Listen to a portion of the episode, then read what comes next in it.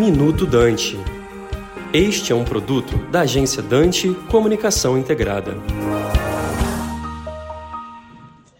Quais são as perspectivas da economia brasileira para esse ano né, de 2023? Nós acreditamos num crescimento em torno de 1 a 1,5%, não é brilhante, inferior ao ano passado, quando você tem, na verdade, um potencial de crescimento da nossa economia um pouco superior, possivelmente um pouco mais próximo de 2%, depois desse conjunto de reformas que foram feitas, realizadas em anos recentes. De qualquer forma, eu acho que esse é o nosso crescimento, 1 a 1,5%. Direcionado pelo consumo, você vai ter inclusive uma ampliação do consumo popular, digamos assim, nós temos 1,5% dessa nova Bolsa Família, 1,5% do PIB sendo transferido. Você tem um elemento também de inércia do investimento investimento, já vou falar já, e setor externo. Apesar de todos os problemas que o mundo vive, nós temos um grau de resiliência global bastante grande, pouco surpreendente até para muitos analistas. Apesar dos juros continuarem bastante elevados, um elevado custo capital, frente a uma inflação que pouco cede, digamos assim, na realidade os investimentos poderiam ser mais afetados, mas não serão, pelo menos na nossa visão,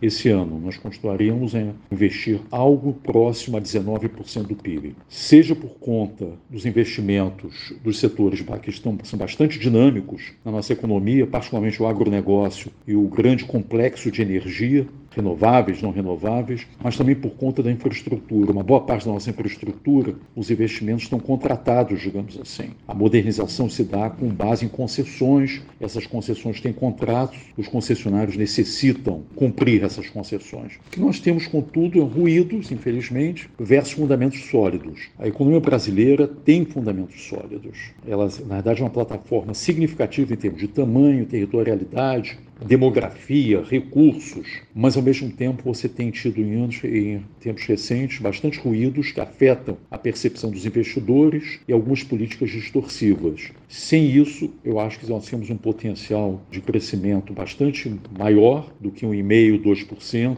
e uma economia que pode entrar numa trajetória virtuosa. Aqui é Cláudio Fristac, economista, presidente da Interb Consultoria, para o Minuto Dante. Você acabou de ouvir Minuto Dante, um produto da agência Dante Comunicação Integrada.